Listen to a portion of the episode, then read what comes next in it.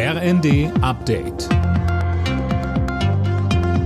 Stündlich neu. Auf den Punkt informiert. Ich bin André Glatzel. Guten Abend. Die NATO untersucht die Gaslecks an den Nord Stream Pipelines. Das hat ein Sprecher des Militärbündnisses erklärt.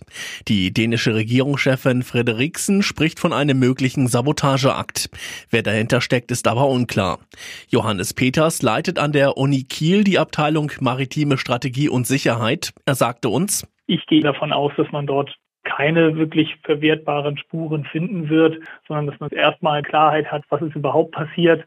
Und dann kann man sicherlich Rückschlüsse ziehen, welche Fähigkeiten waren dafür nötig, ob man einen Verursacher wird ermitteln können anhand dieser Untersuchungen. Das halte ich für fragwürdig.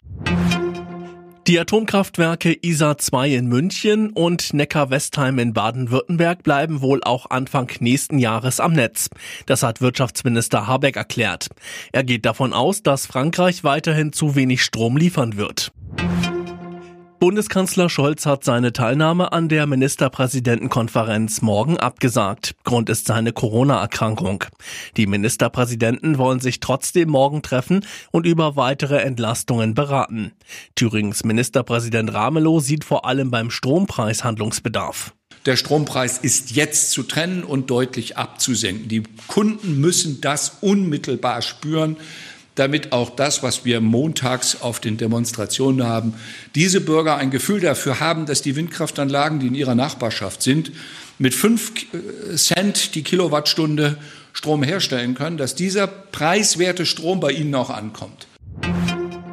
Eineinhalb Wochen nach Beginn des Oktoberfestes gibt es in München deutlich mehr Corona-Fälle.